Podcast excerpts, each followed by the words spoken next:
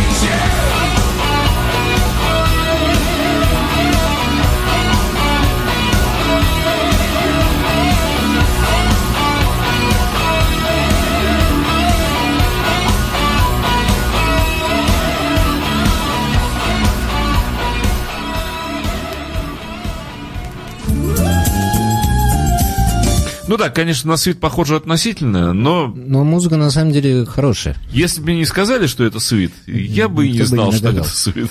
Э, Кстати, вот этот вокалист, э, который сейчас пел на этой пластинке, э, в данный момент поет в Слейд. Так что Прекрасно. Совмещает и свит, и слейд. И смоки. Музыка хорошая, на самом деле такой хорошая драйвовая харда. Ко- Коммерческий хард-рок, да. Отдаю обратно цветов. Кто у нас следующий? А, и следующая новинка у нас э, опасная, наверное, многие битломаны сейчас э, захотят бросить меня камень. Да, Это Йоко Оно. Йога Оно. Но мы, как беспристрастные слушатели музыки, не будем, а, естественно... Нет, никого- будем.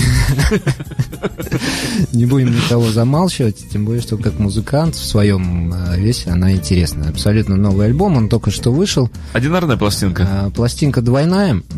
С участием а, большого количества всяких интересных, Людев. известных музыкантов, да, но в основном электронщиков. А что у нас здесь спела? А, Здесь все вещи новые, за исключением одной, которая написана э, ей и Ленноном. Называется она No Bad for Beatle John. М, Здесь она да. исполняется Йоко Оно, и, э, А может мы ее и послушаем?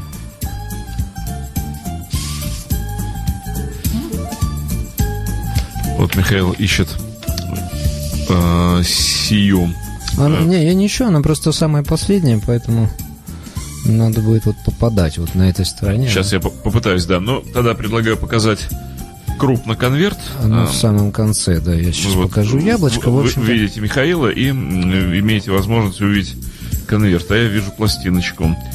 Она Yes, I am witch too. Ну, понятно. Да, альбом называется «Да, я тоже ведьма». Видимо, вот бросание камней, оно порождает такие названия.